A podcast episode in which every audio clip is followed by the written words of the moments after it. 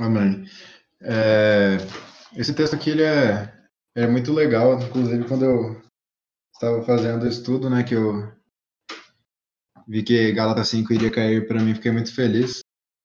É, apesar dele ser um texto relativamente comprido, né, para a gente estar tá abordando todos os tópicos com profundidade, é, eu vou eu vou estar tá lendo ele não inteiro de uma vez, mas eu vou lendo e comentando. Eu acho que vai ficar mais dinâmico. Primeiro eu vou ler Gálatas 5 de 1 a 12 e depois eu termino de ler Gálatas 13 até o verso 26. Então vamos lá. Ou a lei ou Cristo. Para a liberdade foi que Cristo nos libertou. Permanecei, pois, firmes, e não vos submetais de novo a jugo da escravidão. Eu, Paulo, vos digo que, se vos deixar de circuncidar, Cristo de nada vos aproveitará. De novo, testifico a todo homem que se deixa circuncidar que está obrigado a guardar toda a lei. De Cristo vos desligastes, vós que procurais justificar-vos na lei, de graça decaíste. Porque nós, pelo Espírito, aguardamos a esperança da justiça que provém da fé. Porque em Cristo Jesus nem a circuncisão nem a incircuncisão têm valor algum, mas a fé, que atua pelo amor. Vós corrieis bem. Quem vos impediu de continuar a desobedecer a verdade? Esta persuasão não vem daquele que vos chama. Um pouco de fermento leveda toda a massa. Confio em vós, no Senhor, que não alimentareis nenhum outro sentimento, mas aquele que vos perturba, seja ele quem for, sofrerá a condenação. Eu, porém, irmãos, se ainda prego a circuncisão, por que continuo sendo perseguido? Logo, se, logo está desfeito o escândalo da cruz. Tomará, tomara até se mutilassem os que vos incitam à rebeldia.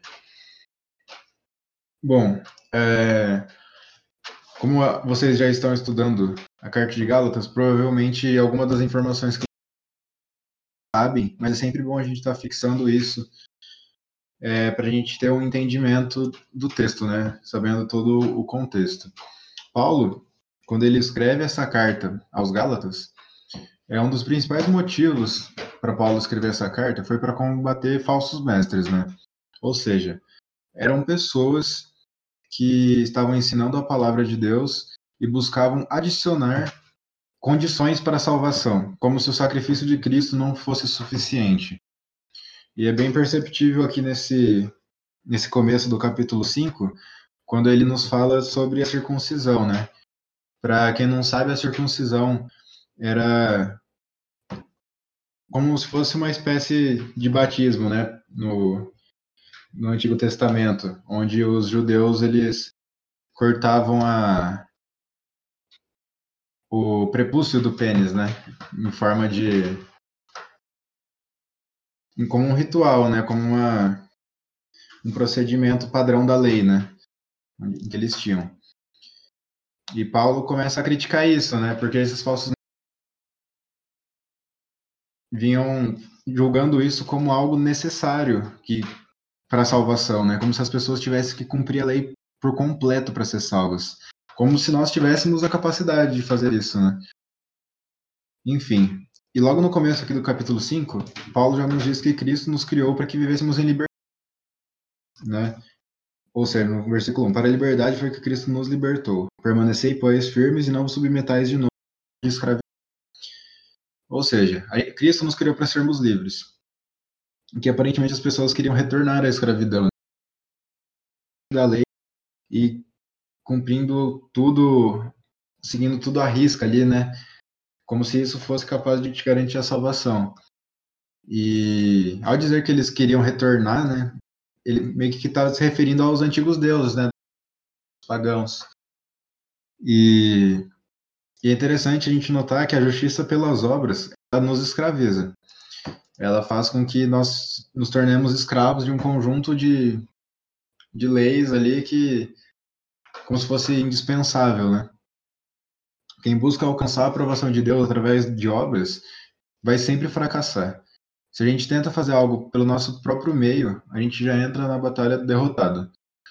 Paulo ele chega a afirmar que os judeus se que se os judeus continuassem a buscar essa aprovação de Deus através da e diversos outros atos religiosos, Jesus de nada valeria, pois aquele que procura justificar-se na lei, da graça decaíste, né? Como está escrito ali no, no versículo 5, ou 4, se não me engano. Então, de nada vale a gente buscar a aprovação de Deus através de ou de algumas religiosidades, assim como eles estavam fazendo. Porque quem busca se justificar nisso, cai, da graça vai decair. Ou seja, a gente tem que buscar nos, é, que Cristo nos justifique, né? assim como ele já fez. Então, no verso 5, continuando aqui no texto, Paulo nos fala sobre a esperança. Mas é engraçado, interessante né, da gente notar, que a palavra esperança no português geralmente nos denota como incerto, ou talvez, ah, eu tenho esperança que aquilo aconteça, tipo, ah, eu tenho fé que aquilo vai acontecer, mas algo assim, vago, né, algo como se nós não tivéssemos a certeza que aquilo vai acontecer. Eu tenho esperança, mas no grego a palavra é muito mais forte, assim, né, ela representa uma convicção, é uma palavra que denota certeza. Ou seja, a gente tem plena certeza que nossa justiça vem de Cristo, que morreu pelos nossos pecados.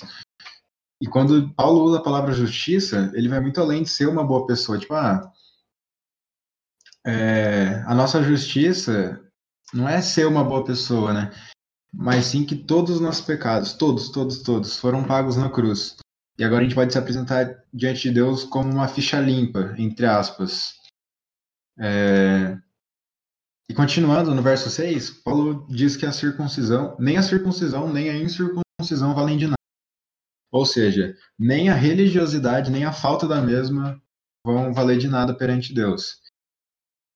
Ou seja, tanto aqueles que, assim como esses falsos mestres ensinavam, estavam guardando a lei a todo custo e buscando é, a aprovação, a justificação de Deus por meio das obras desenfreadamente, nem aqueles que estavam nem aí para nada e ignoravam a religião, nenhum desses é, nenhum desses valia de nada, né? Pra, perante Deus. A nossa justiça foi conquistada unicamente na cruz. E não há nada que a gente faça ou deixe de fazer, né? Ou seja, nada que essa religiosidade exacerbada faça, tanto o que a gente deixa de fazer que vai fazer Deus nos olhar de maneira diferente essa verdade deveria trazer uma paz, né, pra gente, um equilíbrio. Porque a gente sabe que já, já fomos salvos e não precisamos viver na culpa, né? Não precisamos ficar tipo, nossa, eu não acredito que eu descumpri aquilo, eu deixei de fazer. A gente tem que ter uma fé que atua no amor. Assim como Paulo nos diz aqui no texto, né? A fé que atua no amor. Ou seja, a gente não faz as coisas por medo da condenação, mas sim por amor. É uma fé que atua no amor. Essa que é a diferença, né? De uma vida assim. Bom, essa parte do estudo eu tentei enxugar o máximo possível, porque as próximas, os próximos trechos, eles são não são mais importantes, né, do que o outro, mas achei mais interessante para a gente estar tá abordando nesse tempo que a gente tem aqui. Gostaria de guardar mais tempo para ele. Então agora, do verso 13 até o verso 26. Primeiro eu vou ler só até o do 13 ao 15, explico, depois eu vou lendo. É, aliás, se alguém tiver alguma pergunta, agora que eu terminei a primeira parte, se vocês quiserem mandar no chat, fiquem à vontade também. Tanto dúvida quanto comentários, que eu vou estar de olho aqui. Enfim, o verso 13 ao 15. A liberdade é limitada pelo amor. Porque vós, irmãos, fostes chamados à liberdade. Porém, não useis da liberdade para dar ocasião à carne. Sede antes servos um dos outros pelo amor. Porque toda lei se cumpre em um só preceito, a saber, Amarás o teu próximo como a ti mesmo. Se vós, porém, vos mordeis e devorais uns aos outros, vede que não sejais mutuamente, mutuamente destruídos. Como eu já disse aqui no, no início do estudo, Paulo ele escreve essa carta porque havia um grupo de pessoas que estavam tentando ensinar que era necessário guardar toda a lei de Moisés para alcançar a salvação. E Paulo, ele rebate esses argumentos ao longo da né? Ele vai tentando convenceu os Gálatas do contrário, mostrando que a gente é salvo somente mediante a graça de Cristo e mediante a fé no Filho. E também ele escreve aqui por causa de alguns conflitos que a igreja estava vivendo, né? Havia uma série de conflitos que ele inclusive menciona no verso 15, que eles estavam se mordendo, devorando, né? Vários conflitos dentro da igreja. Então Paulo tinha dois problemas ali para resolver, que era o legalismo e os conflitos. Então, esses dois problemas é, são os principais focos da carta, né? E para Paulo, isso era algo simples de, de, ser resolvido. Como ele mesmo nos diz aqui no 13 a 15, o amor seria a solução. Primeiro, o amor havia de cumprir a lei. Como assim, né? No verso 13, nos diz que o evangelho nos torna, nos torna livres da culpa, do domínio do pecado, da condena, condenação da lei, livres de várias coisas. Mas Paulo alerta também que essa liberdade não é para que nós demos ocasião à carne. Ou seja, é o que, que significa a carne, né? A carne aqui, ela não é isso, o que está em torno do nosso osso, sabe? Acho que é muito mais profundo do que isso. A carne, na verdade, ela é um representa a natureza humana voltada para desejos é, que sempre quer prazeres desse mundo, né? A carne é, representa a natureza humana mesmo, não simplesmente uma coisa que está em torno do nosso osso e faz parte do nosso corpo físico, né? E Paulo nos diz que o evangelho traz mas não para fazer tudo o que o nosso coração deseja. Né? A gente deve ser liberto para sermos servos um dos outros, como está escrito aqui no verso 13, né? Sediante servos um dos outros pelo amor. Então, falando em outras palavras, é, basicamente não tem liberdade plena, né? A gente nunca vai poder estar tá fazendo o que a gente bem entende, porque o, ser humano é assim. O ser humano é uma criatura desta maneira, né? Só que a gente tem essas duas escolhas. Ou a gente é escravo de Cristo, ou a gente é escravo da carne. E se a gente escolhe ser escravo de Cristo, a gente também tem que ser escravo dos nossos irmãos, né, em Cristo, no sentido de ser servos, né, no sentido de ajudar, de servir mesmo. O ser humano é um servo. Deus nos deu o evangelho para que a gente nos para nos libertarmos uns pelos outros pelo amor. Ou seja, que a gente possa amar os nossos irmãos nós podemos, possamos amar as outras pessoas conforme que a gente possa trazer a palavra de Cristo até elas, para poder trazer a palavra da salvação até elas, para que elas também sejam libertas. Ou seja, a liberdade que é citada, ela é uma liberdade da escravidão do pecado, é uma liberdade da, da, da sensualidade da carne, né? De várias outras coisas que Paulo nos cita aqui. É muito interessante, né? Se a gente para para pensar nisso, é muito. Porque ou a gente é escravo do nosso coração e dos nossos desejos, né? A gente não sempre vai querer fazer o que o nosso coração está nos mandando. Ou a gente vai querer é, servir a Deus, né? E ser escravo de Cristo. Ou seja, é, escolher não fazer aquilo que o coração nos, nos incita não fazer o desejo da carne. Né? Enfim, os Gálatas eles estavam preocupados em cumprir toda a lei para ser salvo. E Paulo simplesmente os responde no verso 14 aqui. Ele diz o seguinte: Porque toda lei se cumpre em um só preceito a saber: amarás o teu próximo como a ti mesmo. Simples. Se você amar o seu próximo como você ama você mesmo, nota que aqui ele já subentende que a gente se ama demais, que a gente tem um amor próprio imenso. Se a gente amar o próximo como a gente ama a si mesmo, a gente não vai cometer nenhum outro outro erro ali, né? Porque a gente não iria desejar a mulher do próximo, a gente iria respeitar a propriedade dele, a gente iria respeitar a vida dele, a gente não vai desejar nada que pertence a ele, entre outras coisas. Ou seja, você ia cumprir a lei, né? Você não iria adulterar, você não iria matar, você não iria roubar, você não iria falar falso testemunho dele, né? Enfim, várias coisas. É, não tem o porquê nós é, pecarmos se a gente amar o próximo como nós mesmos, né? E continuando no verso 15, Paulo continua utilizando de uma ironia, né? Falar ele diz ali: é, Se vós, porém, vos mordeis e devorais uns aos outros, de que não sejais mutuamente destruídos. É, na, é, eu até peguei uma linguagem que é a linguagem que está traduzida da seguinte maneira: Se vocês agem como animais selvagens, cuidado para não acabarem se matando. E é, eu acho que isso é muito real, né? Creio que essa ironia aqui, né, que Paulo usa, é, a gente pode aplicar até nos dias de hoje, né?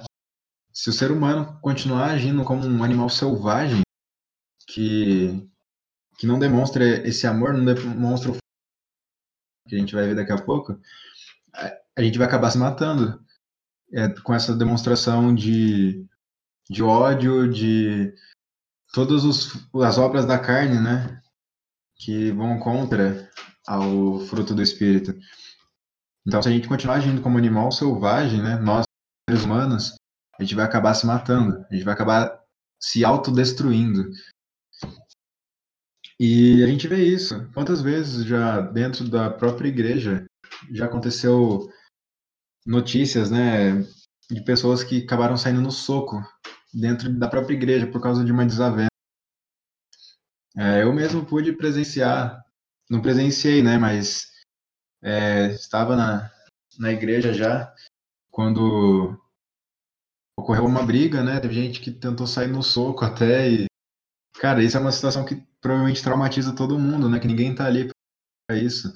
E não só na igreja, às vezes dentro de casa, pessoas que dividem o mesmo teto, é, saindo no soco, é, brigando, seja agressão ou hostilidade física, mas também psicológica, de várias maneiras. As pessoas vão se matando, se destruindo, porque elas não conseguem agir, tratar o próximo com amor. E a gente vê isso nos lugares que a gente menos espera, né? E essa é a natureza humana, essa é o, as obras da carne, né, se manifestando. E a ordem de amar o próximo, ela realmente não é fácil. Nem sempre é fácil amar a todos, né? E eu vou ler agora o verso do 16 até o final do texto, para a gente partir para essa última parte e concluir o nosso estudo. Digo, porém, andai no espírito e jamais satisfarei a concupiscência da carne, porque a carne milita contra o espírito e o espírito contra a carne, porque são opostos entre si, para que não façais o que porventura seja do vosso querer. Mas se sois guiados pelo espírito, não estáis sob a lei. Ora, as obras da carne são conhecidas e são prostituição, impureza, lascívia, idolatria, feitiçarias, inimizades, porfias, ciúmes, iras, discórdias, dissensões, facções, invejas, bebedices, glutonarias e coisas semelhantes. A estas, a respeito das quais eu vos declaro, como já outrora vos preveni, que não herdarão o reino de Deus, os que tais coisas praticam. Mas o fruto do Espírito é amor, alegria, paz, longanimidade, benignidade, bondade, fidelidade, mansidão, domínio próprio. Contra estas coisas não há lei. E os que são de Cristo Jesus crucificaram a carne com as suas paixões e concupiscências. Se, se vivemos no Espírito, andemos também no Espírito. Não vos deixemos possuir de vanglória, provocando uns aos outros, tendo inveja uns dos outros. Beber uma água aqui rapidinho. Então, prosseguindo aqui no texto, né? Após o, aquele, aquela curta passagem ali, né, entre versos 13 e 15. É, no verso 16, Paulo ele já entra dizendo, né, com dois pés na porta, que Deus não nos deixou sozinho. Ou seja, a ordem de amar o próximo não é fácil, não é fácil. A gente sente isso na prática, né? Você pode ser o cara mais cristão que está vivo hoje em dia e você vai conseguir de uma maneira fácil amar todo mundo. Você sempre vai encontrar dificuldades nisso, porque realmente não é algo fácil. Mas Deus não nos deixou sozinho, porque Ele nos envia o Espírito Santo para os nossos corações para poder produzir o fruto do Espírito, para nos ajudar a vencer a carne, para nos ajudar a amar o próximo.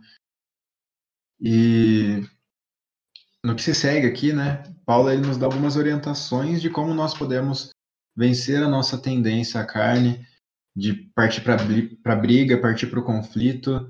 E ele nos dá essas, essas orientações de como nós podemos amar o irmão, como nós podemos vencer isso, né? como nós podemos melhorar nesse aspecto. E eu dividi aqui em quatro pontos essas orientações de Paulo. Aliás, dividi em cinco pontos. Então eu vou estar tá passando por eles aqui para vocês.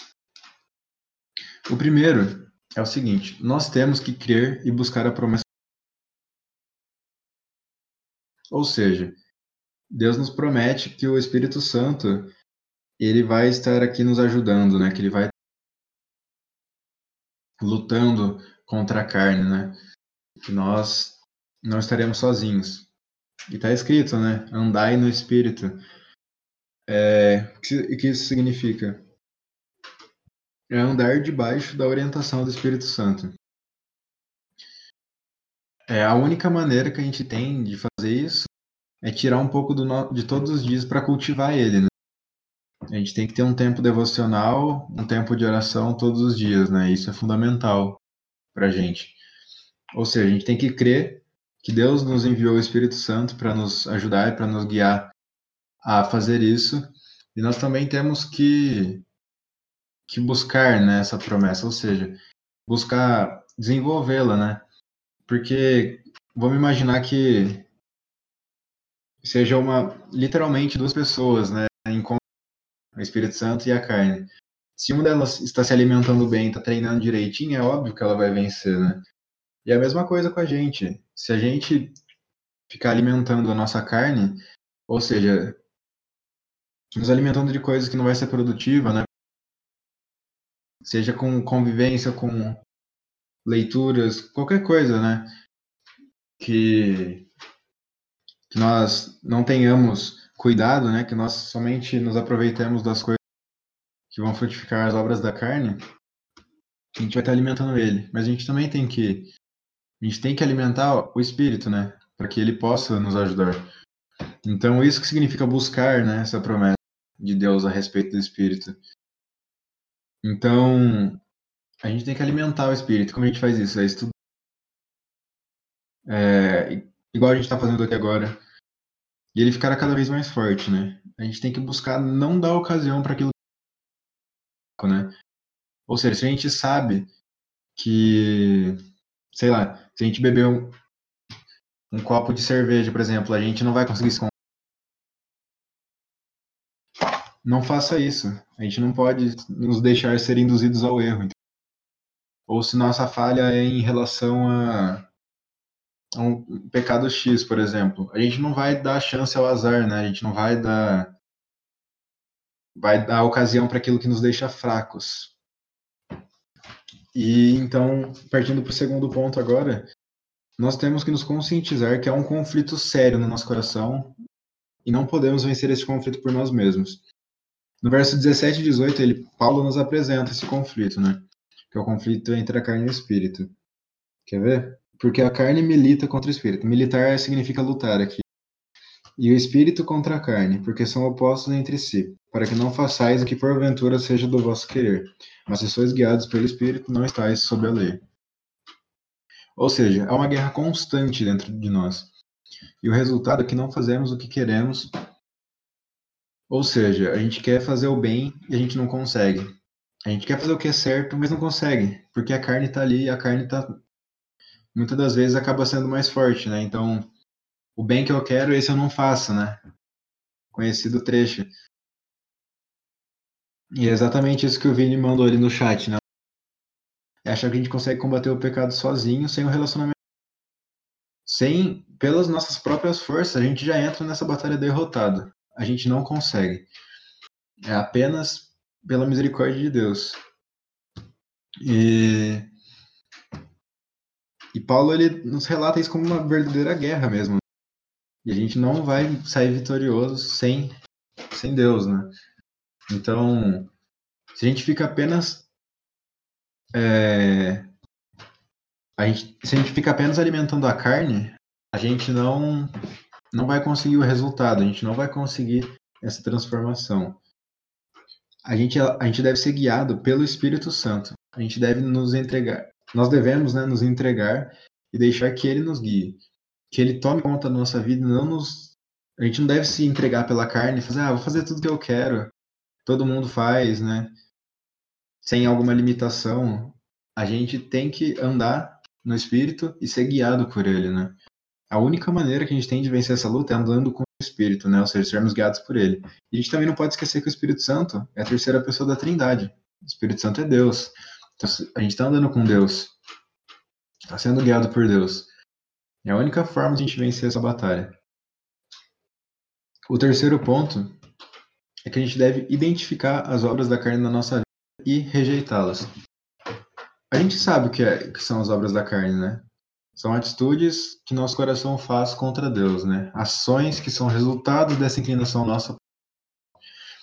E Paulo aqui, ele fala, é óbvio que vocês já sabem, né? Vocês vivem no meio disso. Mas eu vou aqui listar para vocês. E Paulo vai lá e lista. Né? E ele divide mais ou menos em quatro sessões aqui, né? Eu vou tentar estar explicando para vocês. Vou, vou lendo e parando aqui. Ora, as obras da carne são conhecidas e são. Primeira sessão aqui, ó. Ele fala das áreas, ações né, relacionadas à área sexual, que são prostituição, impureza e lascívia. Aqui, todas essas coisas são inclusas, né? É, seja é, traição, seja impureza sexual, pornografia, qualquer coisa relacionada a essa área, Paulo já inclui nesse, nessa primeira sessão, nesse primeiro tópico. Né? A segunda categoria agora é idolatria, feitiçarias. Ou seja, aqui ele coloca uma categoria que tem a ver com religião. Né? Ou seja, idolatria, aqueles que cultuam imagens, que cultuam não só imagens, né? Mas se a gente pega para estudar o que é uma idolatria, que coloque Deus em segundo lugar na sua vida, coloque coisas acima de Deus na sua vida. É... Feitiçaria ali, né? Quando, quando ele fala para nós, é... não, não necessariamente no sentido fantasioso, mas buscando outro, outras coisas que não provém de Deus, né? Ou seja, buscando em religiões que não não são a, a verdadeira, né? Que não é a, a de Cristo. E a terceira categoria, que é a maior de todas agora. Inimizades, porfias, ciúmes, iras, discórdias, dissensões, facções e invejas. É uma categoria que é, são os pecados, per, pelo perdão do, da repetição aqui, né? Mas é um. Como eu posso dizer? Relacionados com relacionamentos mesmo. Ou seja, relacionamentos humanos, ou seja, inimizade, ciúmes, iras, discórdias, facções, ou seja, brigas, né, discussões que às vezes não são necessárias, iras, né, você ficar bravo com alguém, ciúmes, discórdias, facções, né, no sentido de dividir mesmo, rachar alguma coisa, inveja, né, você desejar aquilo que é do outro, mais da metade da lista já está incluso aqui. Porque esse é o tema principal da carta, né? Ele estava resolvendo. É, apesar do tema né, dos falsos mestres, que é o que mais discorre aqui na carta, ele também busca resolver essa questão dos conflitos, né? Então é muito importante que ele explique aqui sobre isso. E a quarta e última categoria é as coisas que são relacionadas ao indivíduo, ou seja, bebedices e glutonarias. É, Aí você pode pensar, nossa, então se beber e comer é pecado, né? Mas aqui o, o que está em questão não é isso, né? O que está em questão aqui é que a natureza humana, ela transforma as coisas. No Antigo Testamento, a gente vê as bebidas, né, no caso o vinho e os alimentos, como algo que é, é tratado de uma forma muito, muito boa. Mas o ser humano, até isso, conseguiu é, destruir, né, com a natureza pecaminosa. A comida, quando em excesso, é gula, é, é, é um pecado, né? A bebida da mesma maneira, quando você passa do ponto, também é um pecado, né? Que é o que Paulo chama de bebedice. Então, Paulo nos adverte, né, que quem vive tá, tá se caminhando para a condenação. São pessoas que não vão entrar no reino de isso é claro, isso é direto, isso precisa ser falado. A gente tem que identificar essas coisas na nossa vida e erradicá-las de nós. Se a gente está preso em algum desses pecados, alguma dessas obras, erradicá-las da nossa vida. Destruir mesmo. Uma guerra com a carne. A gente tem que obliterar. Mas só isso não, de, não basta. A gente, além de